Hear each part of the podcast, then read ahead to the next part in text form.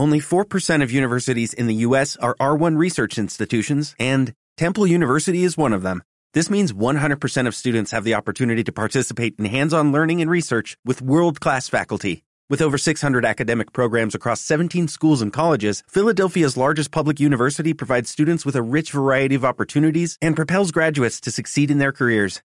Temple University. Schedule a campus tour today at admissions.temple.edu/visit.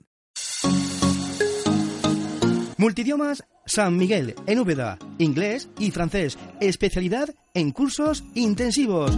Centro examinador para certificar tu nivel de inglés B1, B2, C1 con talleres Speaking más Listening y Writing más Reading. Por si has suspendido una de las partes, exámenes Alianza Francesa para alcanzar tu certificación en francés con profesora nativa. Grupos para niños y jóvenes, especial para maestros y universitarios. Horarios de mañanas y tardes. Multidiomas San Miguel en Úbeda. Teléfonos 687 777 315 y 953 7902 85. Síguenos en Facebook Academia San Miguel Úbeda, tu centro de idiomas.